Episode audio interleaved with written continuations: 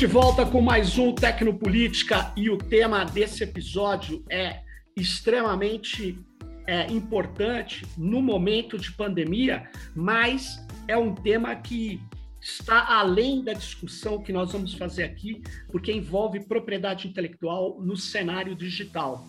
E ninguém melhor para falar sobre isso aqui do que o Marcos Wachowski, que é professor da Universidade Federal do Paraná de Direito, especialista em propriedade intelectual e um velho amigo nosso aí de tantas e tantas encontros acadêmicos e não acadêmicos e é o coordenador do JEDI. JEDI é um nome sensacional, né? Porque o JEDI é o Grupo de Estudos de Direito Autoral e Industrial. Muito obrigado, Marcos, por você ter aceito esse, esse convite de participar aqui. E eu já vou, sem muitas delongas, entrar na seguinte questão. No início de maio, o presidente John Biden fez uma alteração na política de propriedade intelectual histórica dos Estados Unidos. É, ele que uma certa vez é, votou contra o Brasil, né? É, quando o Brasil defendeu que a saúde está acima da propriedade intelectual. Ou seja, que seria possível licenciar ou chama, vou chamar aqui de quebrar patentes de remédios. Isso lá na época onde até o José Serra era o ministro da Saúde. Uhum. Os Estados Unidos resistia fortemente a isso e recentemente ocorreu uma, uma mudança curiosa.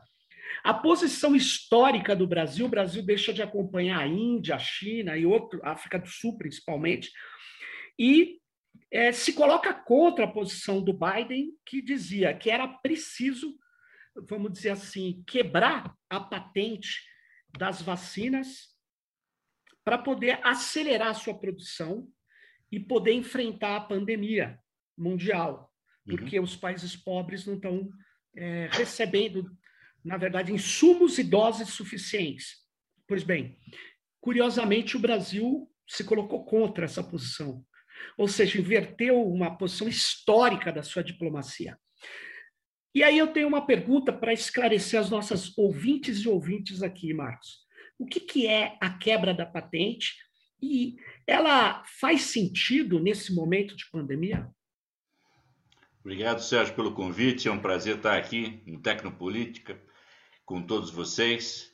É, em primeiro lugar, eu gostaria de esclarecer o termo quebra de patentes. É, o Brasil nunca fez uma quebra de patentes. Uhum. Quebrar uma patente não é o que o Brasil fez com relação ao medicamento do AZT para AIDS, para o coquetel da AIDS, há uns 10, uhum. 20 anos atrás, quando o, o, o, então ministro da Saúde era o José Serra. Uhum. Né? Foi, um, foi, foi pautado na legislação brasileira no licenciamento compulsório. Perfeito. Ou seja, quando você, o Estado brasileiro, declara de que um determinado medicamento que está patenteado deve cumprir uma finalidade. Qual finalidade? A finalidade social que é prevista na Constituição brasileira e está previsto também no, no, na Lei de Propriedade Industrial. Uhum. Quebrar uma patente é outra coisa. Quebrar uma patente é quando uma patente estrangeira depositada no Brasil não é respeitada. Simplesmente não se toma conhecimento. Exato. Começa a industrializar e, e, não se fala, e não se fala mais nisso. O que, que acontece? Todas as patentes de nacionais depositadas no Brasil estão abertas para o, para o estrangeiro. Ou seja, não é respeitado nenhuma patente brasileira. Isso é quebrar patente. O Brasil não fez quebra da patente nem é, e, e, nem, nem de longe se cogestiona uma, uma medida, uma medida é, que vá contra o sistema internacional. Né? Uhum. Nós temos um sistema regime internacional que é, da, que é de, da, de, da Convenção de Paris de 1883, que estabeleceu a, a, através da Convenção de 1967 a Organização Mundial da Propriedade Intelectual. Sim, a OMP. A OMP. E também temos a OMC. O TRIPS. Agora, que agora está em voga com a fala do presidente norte-americano do Biden, no sentido de licenciamento compulsório das patentes para o enfrentamento da crise, da Perfeito. crise da Covid-19. Né? Uhum. Bom, que eu queria colocar aqui, já de plano, é que nós temos dois sistemas: um sistema internacional, sim, pelos tratados, e, o, e a legislação brasileira, através da lei de propriedade industrial. Tanto o tratado internacional da OMC possui a OMC foi criada em 94, 94, 94 Na rodada do Uruguai, no final. Na né? rodada do Uruguai. Foram oito anos de rodada do Uruguai, que culminou em 94. E nós tivemos a nossa legislação em 96. Mas, a partir de Doha, 2002, nós tivemos uma declaração do OMC de que a patente de invenção voltada para o medicamento, para os fármacos, podem ser é, exclusivos, mas desde que tenha um bem maior. O bem maior é a saúde pública de uma população. E aí nós temos um, um sistema previsto no uhum. TRIPS, que é, é, de licenciamento, que se faz através de, um, de painéis dentro da OMC, da OMC. Só que nós temos que ver o seguinte: o Brasil historicamente se posicionou como é, no, no, sentido de que o medicamento deve chegar ao paciente com o menor custo possível e da maneira mais eficiente possível. Foi uhum. por conta disso, foi por conta disso que o Brasil, há duas décadas atrás, desenvolveu a política contra a, é, a favor de um licenciamento compulsório do, do, do AZT, do, do coquetel. Né? Uhum, do AZT. Uhum. Qual que era a discussão e por que, que não, não prosperou dentro da OMS, da OMS, da Organização Mundial do Comércio? Porque o que se pensava? Eu produzo o coquetel no primeiro mundo, certo? Uhum. Eu comercializo dentro de um custo dentro do hemisfério norte. Ora, e quando esse medicamento vai a custo é, de produção para o mercado dos países subdesenvolvidos ou em desenvolvimento Sim. ou do Cone Sul, é, ele sai por 30%, 40% a menos. Quem me garante que aquele próprio aquele medicamento que é comercializado no Sul, nos países do Sul, do Hemisfério Sul, não retorne de forma clandestina, Entendi. com lucro? Havia um problema nesse sentido, mas não havia uma pandemia global como nós temos hoje. Entendo. Tá? Que ataca indiscriminadamente, não é nem aleatória, é indiscriminadamente todos os continentes de uma maneira assim. Aliás. Marcos, deixa eu só falar uma coisa. No início da pandemia, quando vários negacionistas falavam que era uma gripezinha, que a AIDS estava no mundo inteiro também e não parou de não se parou de trabalhar, não se fez lockdown. As pessoas que eram contra medidas restritivas de circulação, né? E eu, eu achava curioso isso, né? Porque por mais que a AIDS afetou o mundo inteiro, ela não, é, ninguém pega AIDS indo na padaria, né? Ninguém pega AIDS no transporte urbano, ninguém pega AIDS no supermercado. E esses argumentos negacionistas precisam ser muito bem desmontados, porque eles são perigosos, né? Então, é, o que você está me dizendo é que uh, existia sim um perigo de um tráfego, né, uh, absurdo, né, de pegar medicamentos que seriam mais baixos nos países pobres e fazer aí um comércio uh, que seria um, um absurdo. Esse risco de fato existia mas isso não foi, não aconteceu praticamente. Não, não aconteceu. Não aconteceu, não aconteceu pelo seguinte, porque é, o, o, sistema de licenciamento compulsório a, a nível é, da OMS, ele é muito complexo. Ele existe, há que se ter uma tem, há que se ter declarado a urgência e a emergência que foi feita pela pela Organização Mundial de Saúde em Sim. 11 de março do ano passado, ou seja, certo. em 11 de março de 2020, a Organização Mundial de Saúde declarou a ocorrência de uma pandemia, hum. e é da pandemia do Covid-19, que era completamente novo, de rápida pro, pro, é, propagação e com significativa letalidade, ou seja, 5% da população atingida é, entrava em fase crítica, sujeita a óbito, né?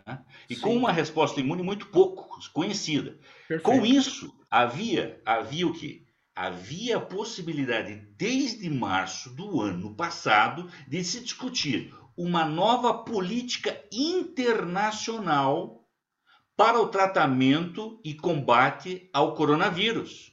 E essas resoluções da OMS seriam base para os painéis de uma, OMS, de uma Organização Mundial da Saúde, né, da OMC, para deflagrar uma nova, uma nova, uma nova, uma nova política internacional. Eu queria aqui deixar bem claro para vocês o seguinte: não se trata aqui, e o desafio maior aqui não é a existência ou não de uma propriedade intelectual como está posta nos tratados internacionais.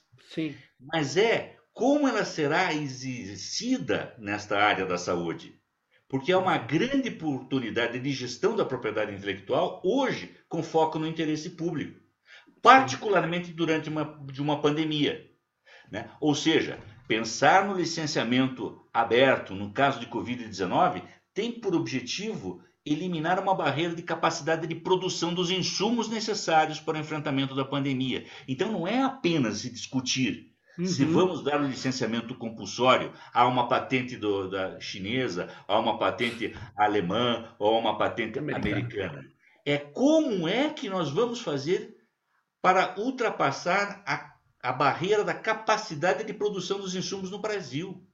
Perfeito. É, é, é, Perfeito. muito mais complexo do que, do que simplesmente Sim. discutir o licenciamento ou não. Perfeito. Só, só uma coisa, só, só para encerrar meu, meu raciocínio. Uhum. A OMS, para quem não sabe, a Organização Mundial do Comércio, ela trabalha através e decide através de, de, de, de consenso. Então, não há uma situação de, ó, quais são os países que são favoráveis? Nós temos 130 países aqui, é, 70, 80 são favoráveis, então está aprovado. Não, não é assim. Uma decisão do OMC se dá por consenso, então é por unanimidade. Então, nesses casos, com relação a um licenciamento via OMS, a Organização Mundial do Comércio, para você sentar com todos os países para gerar um consenso, vai demorar muito mais do que um ano ou dois. Entendo. Mas, Marcos, esclarece uma coisa sobre essa, essa, essa dinâmica que você está nos é, trazendo da Organização Mundial de Comércio. Hum. Veja bem, é, é, então a decisão é por consenso. Mas uma vez tomada uma decisão, eles têm um chamado mecanismo de enforcement, não é? Um ah, mecanismo isso. de. Aí faz-se, talvez, eu não sei o termo adequado, câmaras é. que julgam determinado procedimento. Eu me lembro da, de vários julgamentos que o Brasil teve como, vamos dizer assim, como objeto ali da. Não é réu, não sei se o termo é esse, mas como objeto da apreciação desse painel, né? A OME, a Organização Mundial do Comércio, ela tem um mecanismo que é de enforcement, é, ou seja, a observância do tratado. Certo. Isso significa dizer que se um país não cumprir com determinada com uma determinada decisão, um determinado acordo, ele se sujeita aos mecanismos de retaliação. O Brasil já utilizou os mecanismos de retaliação, inclusive com relação aos Estados Unidos na questão do comércio internacional do algodão. Sim. Né? E o e Canadá o... tentou usar contra a Embraer, você lembra disso? E o Canadá tentou várias vezes usar contra a Embraer. Ah. Como é que fica o mecanismo de enforcement numa questão de medicamento? Vamos lá. Então, nós estamos num país que tem uma proteção, é, que licenciou compulsoriamente um determinado medicamento. Uhum. E está produzindo naquele país. Só que ele está exportando para um outro país que não teve licença compulsória. Entendi. Embarcou num navio e mandou para fora. Então saiu da Índia, parou, vamos, vou, vou, vou, tô aqui fazendo conjectura, parou em, em ali em, na África do Sul.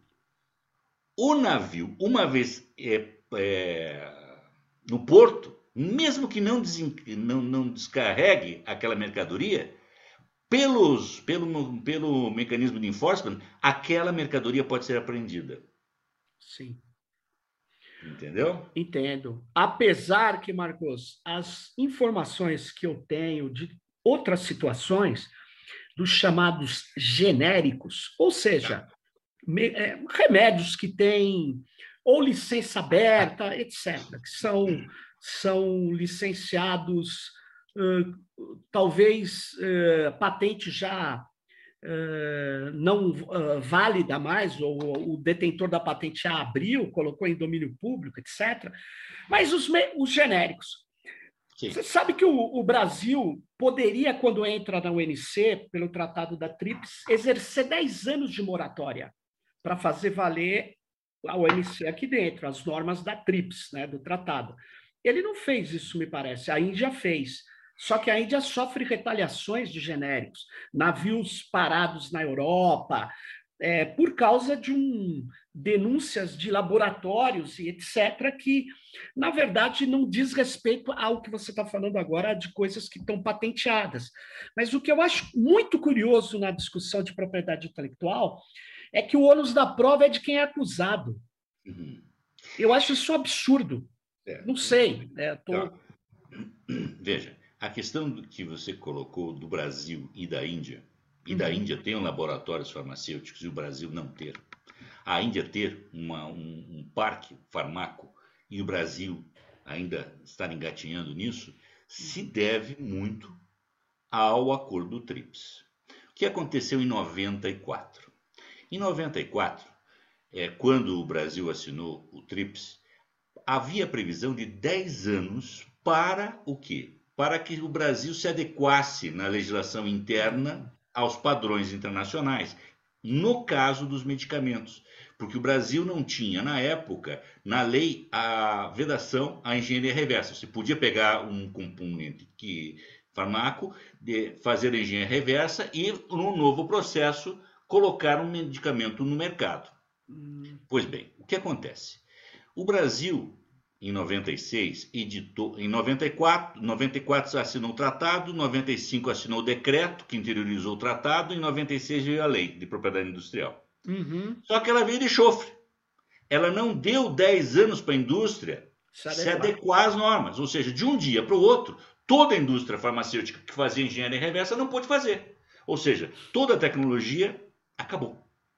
A Índia não. A Índia deu os 10 anos para a indústria dela se adequar e, se, e, se, e ter uma nova infraestrutura tecnologicamente adequada ao tratado. Por isso a Índia tem esse isso e por isso nós não temos. Mas o que eu queria falar para vocês, na questão do, do, do, do, do insumo. Supõe, nós temos um país que, que queira fazer o licenciamento. Vamos, eu sempre falo assim, o Xaxaquistão. Não, não existe Perfeito. Né? O Xaxaquistão. O Xaxaquistão vai fazer, pela legislação interna, o seu licenciamento compulsório da vacina, da Oxford da, da AstraZeneca, da Pfizer, seja qual for. Perfeito. Só que o que acontece? O Xaxaquistão não tem uma indústria farmacêutica, que está duas farmácias. Como é que ele pode fazer? Ele não tem capacidade para isso, não produção. tem investimento para isso, não tem produção. O que prevê os acordos do sistema internacional? Veja que interessante. Uhum. Prevê que um país industrializado possa fazer com que esse licenciamento compulsório do Xaxaquistão seja fornecido por um país, por um outro país, um agora vamos falar do Canadá. Perfeito. Pela indústria canadense que faça esse medicamento, que exporte exclusivamente para aquilo. Tá? Isso é permitido. Isso, isso é permitido. O que nós temos? Nós temos gargalos. Os gargalos que são a, um licenciamento compulsório internacional pela OMC, que vai ser difícil, porque tem que, vai demandar consenso, e ali existe um, um conflito de interesses econômicos pesadíssimos. Não adianta só o Biden dizer, olha, nós estamos a favor, mas toda a indústria está? Não. É uma outra situação, né?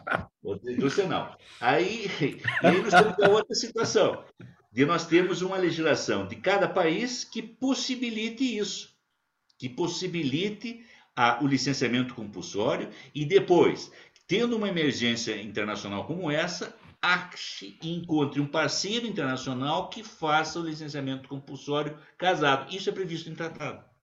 Apesar, né, Marcos, que o Brasil, é, ele, ele e qualquer outro governo que tivesse no início dessa pandemia teria feito, colocado, alocado recursos no Butantan, na Fiocruz, e teria produzido seus próprios insumos sem precisar de licenciamento compulsório de nada, teria feito seus próprios testes aqui. Infelizmente, não foi o que aconteceu. Não foi o que aconteceu. É, perceba o seguinte. É outra é, discussão, mas é uma, é uma outra discussão. Como é que nós vamos, como é que nós vamos, nós vamos ter, ter uma situação dessas? Quais são os centros de excelência de pesquisa e desenvolvimento tecnológico no Brasil? Você pois é. sabe. É. São as universidades públicas. Sem dúvida. Né? Aqui, na Universidade Federal do Paraná, nós já estamos com uma pesquisa desenvolvida para, uh, para apresentar uma vacina do Covid-19 fabricada aqui, aqui, aqui, aqui em Curitiba, que agora está tendo um, um aporte de investimentos, uh, essa semana saiu, do, do, do governo estadual. Entendo. Né? Ou seja, não há como se fazer ciência sem investimento. Não Sim. há como se fazer sem investimento e dentro das universidades. Mas isso não é só no Brasil, não. Não é só no Brasil, não. É a, a vacina da Pfizer é da Pfizer e da Moderna. É. A Moderna não é uma empresa americana. A, a Moderna é uma startup alemã de 12 anos que saiu de uma universidade alemã. Claro, claro. É impressionante. Impressionante. Agora, mas é, é, é, que aí a gente não precisa. É, veja bem, o que está acontecendo no Brasil, eu até não vou falar o número aqui para não desinformar, porque eu estou com pavor de desinformação, porque é, eu acho que o terreno que nós vamos ter que enfrentar o fascismo é com informação. Mas os cortes, que eu não sei te falar, eu ouvi um número absurdo no Ministério da Ciência e Tecnologia, Marcos, é uma coisa assim é muito forte nesses dois anos. E nas fora... universidades também? Não, não, fora das universidades. Então, quer dizer, é, nós estamos na contramão né, de um processo de, de produção de conhecimento, o que me leva a uma outra questão, Marcos. Ah, uma para, para, para, para, para, para, para. Essa questão da contramão é o seguinte, deixa eu falar. É o seguinte, essa do contramão é falar sobre a vacina. A vacina da, da Covid-19 tem duas situações, tanto na, na, questão da propriedade intelectual com relação a patente, licenciamentos e de dar a infraestrutura local para a produção local Sim. dos insumos, etc., que é o que nós estamos falando agora. E o que você está começando a falar também tem a ver com a, a propriedade intelectual, no sentido do desenvolvimento de uma, de uma vacina, de um medicamento, ela, ela necessita de informações. Perfeito. A codificação e a decodificação do, do, do, do vírus não foi de um laboratório só. Não. Foi de um pool de, de, de centros de pesquisas no mundo que fizeram com que houvesse, num tempo recorde de um ano e pouco, o desenvolvimento de uma vacina que leva Perfeito. no mínimo 10 a 15 anos. Perfeito. E é por conta desse desenvolvimento que a Universidade Federal do Paraná também tem a pesquisa realizada aqui com base nessas informações, o desenvolvimento Olha só. vacina própria.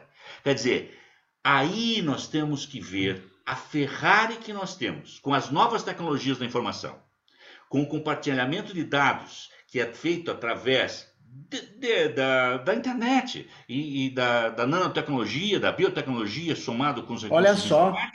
como você acelera o processo. Só que Marcos. nós não podemos fazer isso. Nós não podemos fazer isso porque senão nós quebramos com todo o mercado, o mercado estruturado das farmácias da grande indústria, que tem ali um, um, um, um além da patente, além da patente, que é um direito exclusivo, as informações.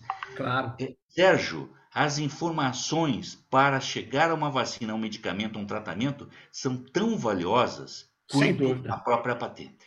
E vou dizer uma coisa: você, quando você começou a falar agora, Marcos, eu me lembrei de um texto antigo do Manuel Castells, hum. um artigo de jornal, não sei que ele publicou na Espanha ou nos Estados Unidos. Era um artigo que foi reproduzido no Brasil na época.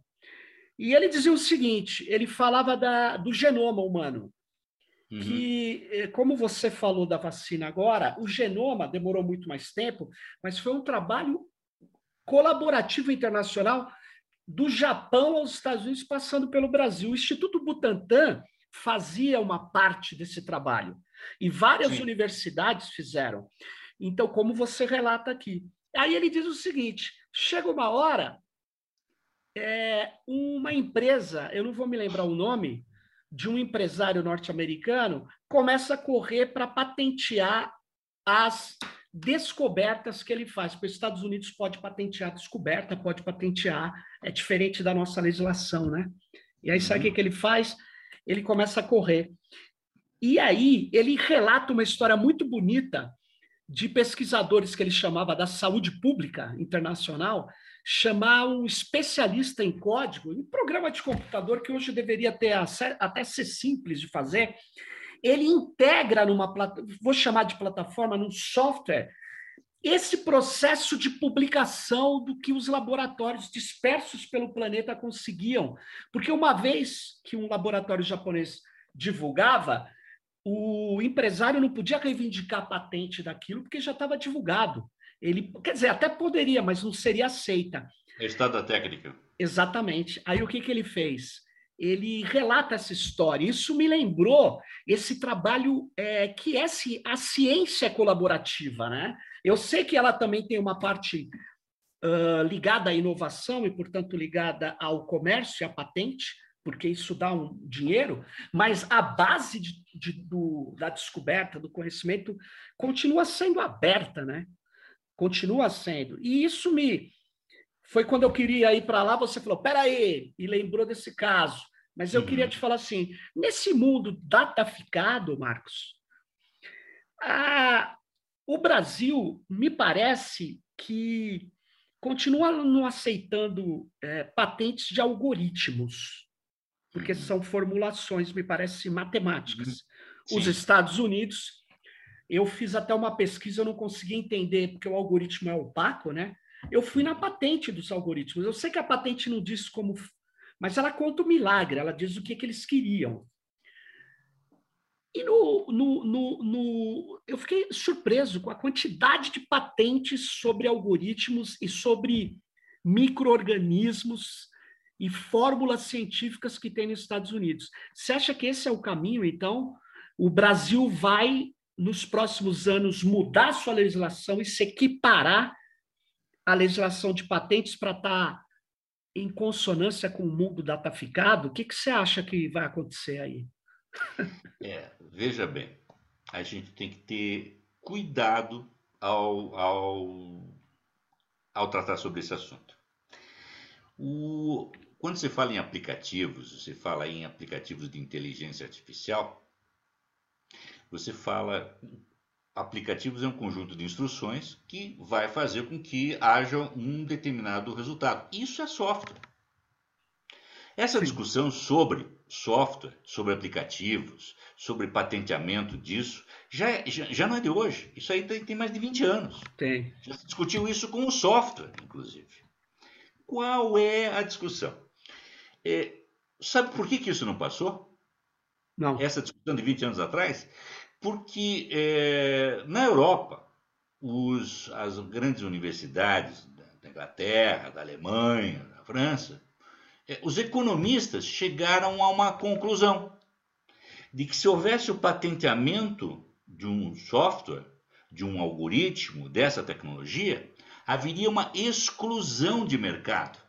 Ah, sem dúvida. E aquele que tem a tecnologia vai ter a tecnologia durante 20 anos, com um monopólio. Ou seja, ninguém mais. E daí o que acontece? Quem detém, detém, e quem não detém, não detém.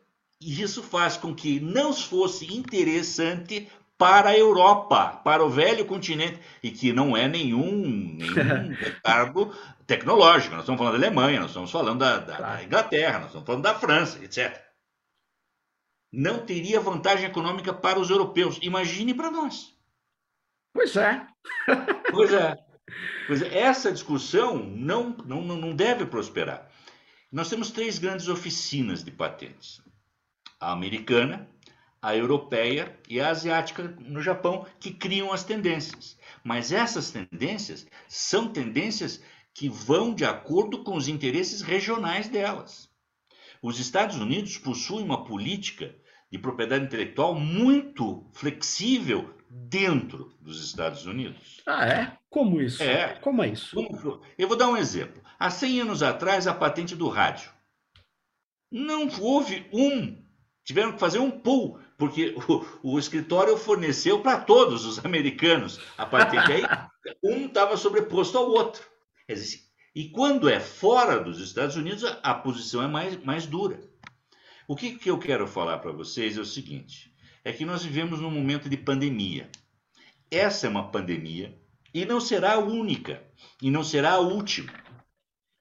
Nós temos que ter, nós temos que ver os fracassos atuais com relação a uma política internacional de propriedade intelectual, tanto da OMS, OMC, da, da OMS, da Organização Mundial da Saúde, que não ah. teve condições de bancar ou seja, ela disse: olha, para fazer o enfrentamento há, há, uma necessidade de que os países comecem a rever as suas posições. E quem reviu as posições? Foi a Alemanha, foi a França, foi Israel. Todos esses países aqui já têm vacina. Já a população vacinada. Canadá fez mudança na legislação, Chile. Né? Agora, não é só isso. Nós temos que fazer com que haja uma mudança da, da, da produção no planeta para dar enfrentamento.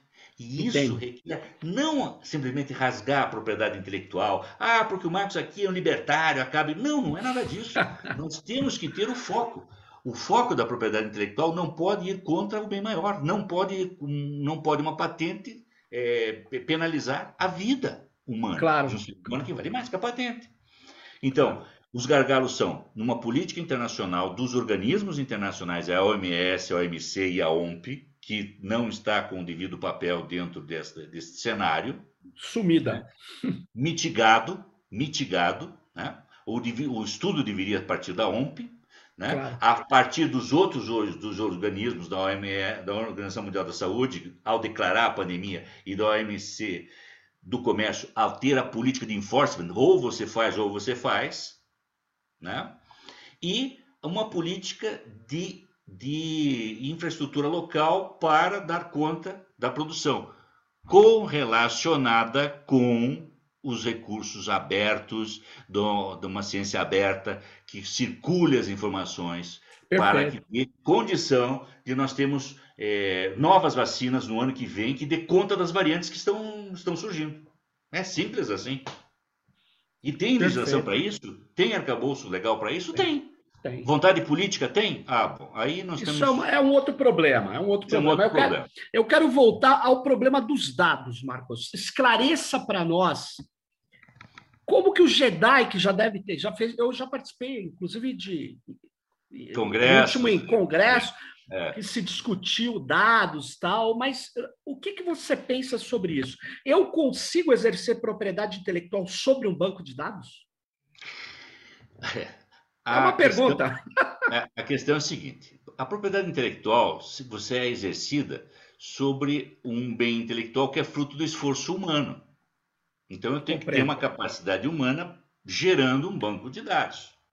Né? Esse banco de dados podem ser, é, é, podem ser de fotografias, etc.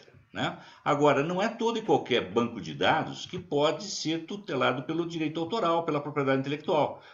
Já houveram até esforços nesse sentido. E, e vou dar alguns exemplos estapafúrdios aqui. Um banco de dados como o CEP, o Código de Reembolso Postal. Ah, mas tem esforço intelectual de colocar o número na rua. Não, não é isso. Não é esforço intelectual, isso é banalizar. Ou então no campeonato da Liga Britânica de Futebol, que queria cobrar royalties pelo, pela tabela dos jogos. Quer dizer, não faz sentido. Mas... tabela dos jogos. É a tabela dos jogos. Agora, falando sobre bancos de dados a sério, é, o banco de dados de informações científicas, isto sim deveria ser revisitado para que nós tenhamos uma, um maior acesso e uma maior transparência, a possibilidade de países desenvolvidos se desenvolverem. O que nós temos aqui, e a gente tem que ter bem claro, é que a, o Sistema Internacional de Propriedade Intelectual é de 1883, a Convenção de Paris de Patentes, e de 1886 de Direitos Autorais. De lá para cá, a gente vê o mundo entre os países que detêm tecnologia e os países em eterno desenvolvimento. 1886 é o de patentes. E o 80... é o de, não, não 83. é o de direito autoral. É, 83 é de patentes, 86 é de é direito autoral. De, é de direito autoral. É. Ou seja, por isso que eu brinco, né? Eu, já, eu acho que eu, eu já falei até no Jedi, eu falei que eu achava estranho quando o cara morre, ele tem 70 anos, no caso do Brasil, de proteção, né? que é uma palavra para mim carregada de ideologia, da sua obra. 70 anos. Aí eu pergunto, mas qual o objetivo do direito autoral? Ah, incentivar o criador. É, eu falo, o criador morreu. Pois é. Pois eu é. sei que isso é um acordo internacional que a gente tem que estar tá de acordo. Não é isso, mas que é, é preciso rever mundialmente essas coisas, né? E vou te dizer uma coisa que talvez você não saiba. É. O, a Convenção de, Paris, de Berna, de Direitos Autorais, ela prevê a, a proteção 50 anos pós-morte. É. E não 70. Nem 90 e tantos como no Estados Nem 90 e tantos como o copyright americano. É. Aí um, um professor, Sim. mestre amigo meu, professor José de Oliveira Ascensão, Sim. que esteve na, na, em 1967 Nossa. em Estocolmo na criação, na criação da, da OMP, da Organização Sim. Mundial da Propriedade Intelectual, como delegada de Portugal, eu perguntei, professor Ascensão, mas por que, que se os países, por que, que se na, na OMP é 50, por que, que todos os países europeus puxaram para 70 e todo mundo puxou? É, é para. É porque eles quiseram é, facilitar mais a, a adesão. Então, puxaram o prazo para cima para facilitar a adesão. Mas e adesão do quê? Né? Adesão dos países. Adesão ah, dos países. porque ficaria mais dura a propriedade intelectual e é, aí, é, aí os países gostariam. É. A mesma coisa aconteceu com a patente em 1883. A patente não era de 20 anos, tinha países que era de 10, de 5, ah, de 15. Sim, de 15. E para todo mundo assinar, vamos proteger por 20. Entendo. Nos Estados Unidos, o copyright para as indústrias de entretenimento do Walt Disney e todas e todos os outros é, estúdios tem proteção agora até 95 anos. Sim. Mas a gente tem que ver o seguinte: a diferença entre copyright e direito autoral. O uhum. copyright não tem nada, nada a ver com direito de autor. E todo é, mundo acha bonito falar direito de copyright é a mesma coisa que direito autoral. Não. O direito de copyright surgiu em 1710, com o Estatuto da Rainha Ana. Ana, sim. E era só para uma coisa. Era para dar os privilégios para os editores. Então, quem tem é titular, quem tem o registro de um copyright de um livro é que pode autorizar a reprodução do livro. E parou aí. Então pode ser pessoa jurídica, pode ser pessoa física, pode ser quem for. O direito de autor, então, o direito de copyright tem foco no objeto. Perfeito. O direito de autor tem foco na pessoa. Na pessoa. Quem é o autor que tem os direitos de reprodução? Quem é o autor que tem os direitos de inédito? Quem é o autor que tem os direitos de E é inalienável isso. Inalienável, exatamente. Já o copyright é alienável. Eu posso exatamente. vender. É. Não é? Sim. Exatamente. Você pode autorizar os direitos de reprodução, cessão total, parcial, mas qual é a questão?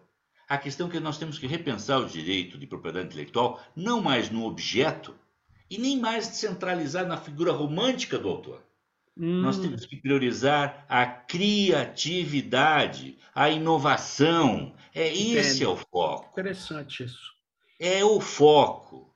Porque hoje não se faz sozinho não se produz sozinho, não se desenvolve software sozinho. Claro. Como que a gente pode fomentar o que? A inovação. Foco Entendo. ali na criatividade.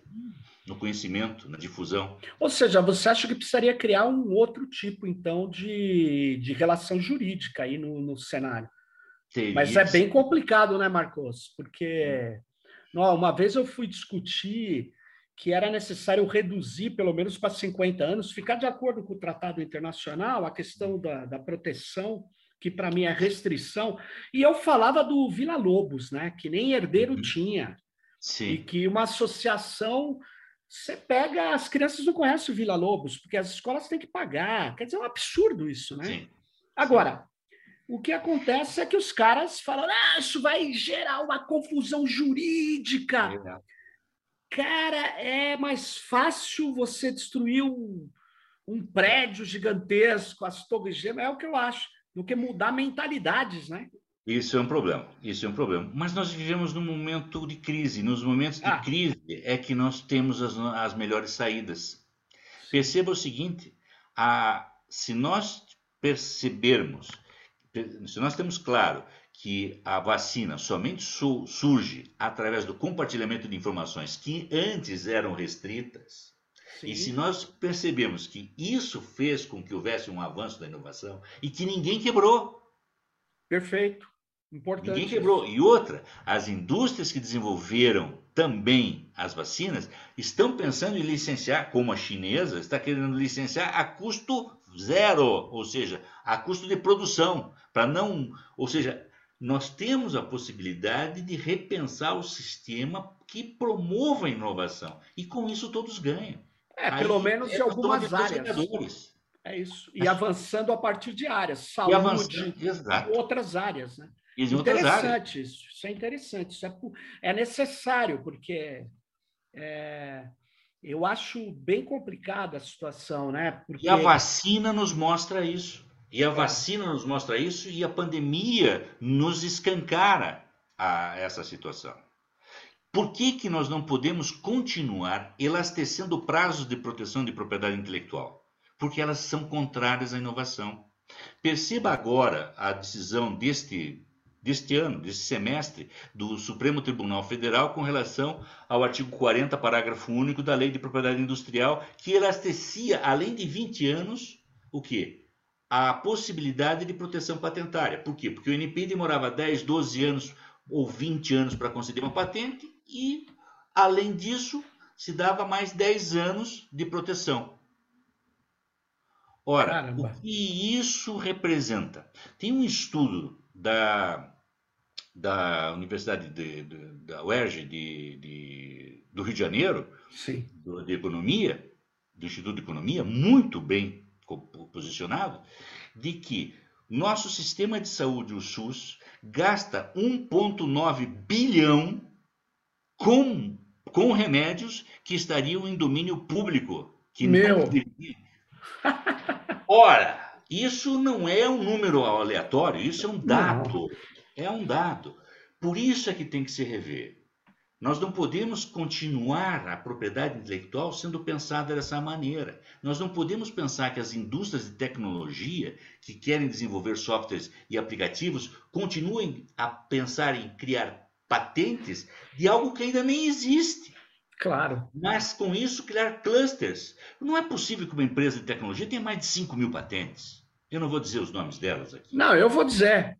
Eu vou dizer, quando a minha universidade. Você sabe que eu tenho uma posição meio complexa, eu tenho uma crítica a essa questão dessas propriedades intelectuais duras, exageradas, no meu modo de ver, exageradas. Né?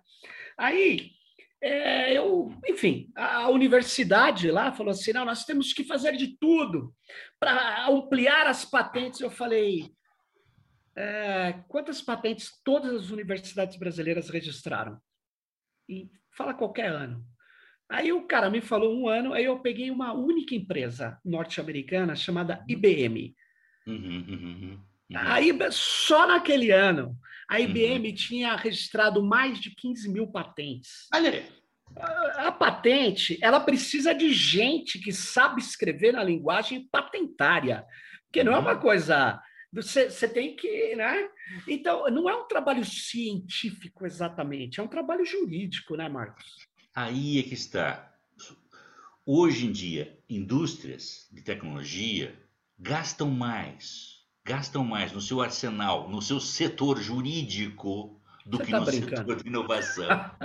então a Justamente piada. Porque, porque colocam 15 mil patentes, ou 5 mil patentes, seja lá outra empresa, que forma cluster. É como se eu tivesse um tabuleiro e colocasse peças que eu não sei se vai andar para a esquerda, se aquilo vai funcionar ou não, mas eu já estou reservando o mercado futuro. Claro. Eu estou evitando concorrência no mercado.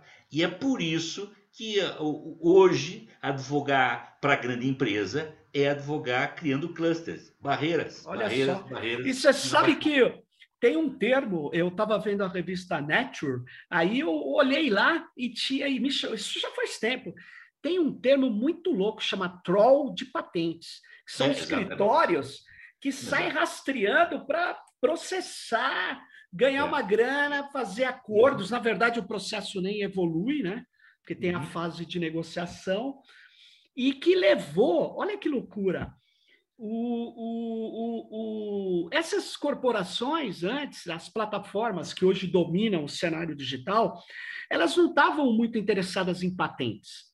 Mas aí aconteceu um, um, uma guerra, há muito tempo atrás, a primeira década do século XXI, quando, se eu não me engano, a Yahoo processou o, o Google e o Google comprou não sei quantas mil patentes não sei se é da Motorola, de alguém aí que já tinha. Oracle.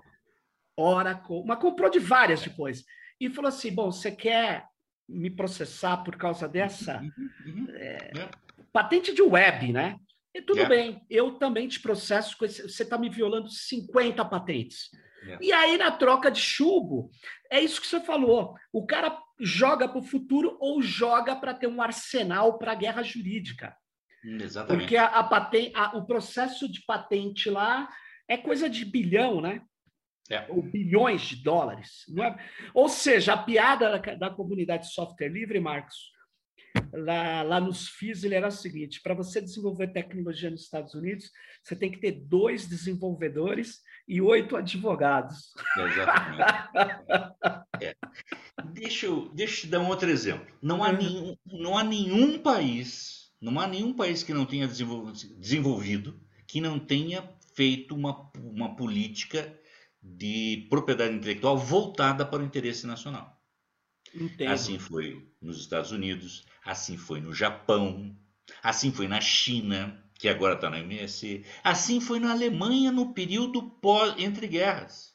Conhece a política da Alemanha no período entre guerras? Não, não conheço, não conheço. Então veja bem, entre as duas, a Primeira e a Segunda Grande Guerra Mundial, a Alemanha quebrada, Sim. eles fizeram o seguinte: patente de alemão.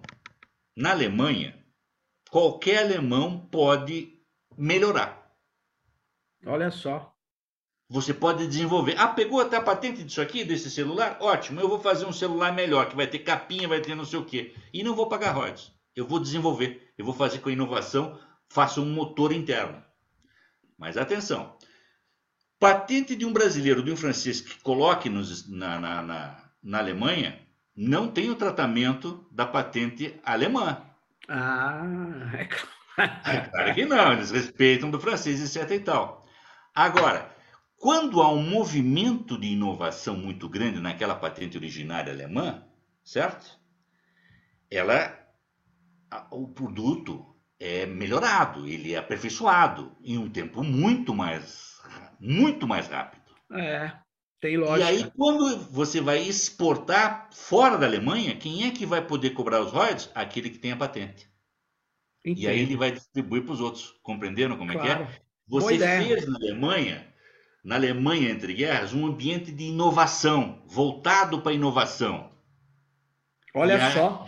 E o que aconteceu com a Alemanha? Com os tanques, com, a, com tudo. Com, com tudo com toda a ciência melhor. Interessante, porque o que você está falando não, não é assim nos Estados Unidos, mas, por exemplo, o governo americano azuclinou, quer dizer, bloqueou o registro do semicondutor por um tempo, para que uhum. várias pesquisas pudessem ser realizadas, porque na verdade a patente ela limita a própria pesquisa, né? Você não vai pesquisar uma coisa que depois vai ter uma patente lá na frente e Sim. vai Sim. tomar todo o seu tempo.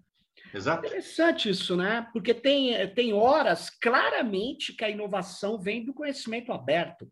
É constatado isso, né? Exatamente. É isso? que, que nós temos hoje? Nós temos hoje um momento único de repensar a propriedade intelectual, ter o mesmo pensamento, ter o mesmo desafio e o mesmo pensamento inovador que foram os tratados de 1883 e 86. Que tal projetarmos no século XX com uma inovação? Porque o que eu vejo hoje, o meu sentimento é que nós temos uma Ferrari. E o que, que a gente está fazendo com essa Ferrari? Polindo a Ferrari. Colocando aditivo na Ferrari. Fazendo tudo na Ferrari. E aí, quando você põe na autopista da informação, daí, ah, vai andar 80 por hora. Porque aí tem a propriedade intelectual cobrando, cobrando claro, passagem. Claro. Nós podemos andar 300 km por hora, 400 km por hora, sair voando. Mas não. A API vai fazendo com que isso. Ah, esse aqui eu já tenho a patente sobre isso, você tem que me ver. E, e aí começa a fazer os entraves. Então, um produto que não é tão bom no mercado se sobrepõe porque ele tem uma patente. Olha só. E nós temos claros disso. Nós temos exemplos claros disso. Mas, Marcos, Marcos Wachowski, do Jedi. Jedi, é foi você que inventou esse nome, é genial esse nome, Marcos. o nosso grupo lá. Jedi é genial. Grupo de Estudos de Direito Autoral e Industrial. Muito bom. Marcos, chegamos a mais de 50 minutos da nossa conversa, podíamos ficar muito mais tempo. Agradeço imensamente a sua participação, seus esclarecimentos. E nós vamos estar aqui de volta novamente, porque esse tema é um tema quente, é o tema do século XXI, eu não tenho nenhuma dúvida, junto com o digital, junto com a questão ambiental e junto com as, as lutas que começam a, a se articular, classe, gênero e raça. É difícil, né? Mas vamos lá. Marcos, muito obrigado pela sua participação. Agradeço a todas e todos que estão acompanhando esse episódio e até a próxima. Fique ligado no Tecnopolítica. Tchau aí. Até mais. Até mais. Valeu.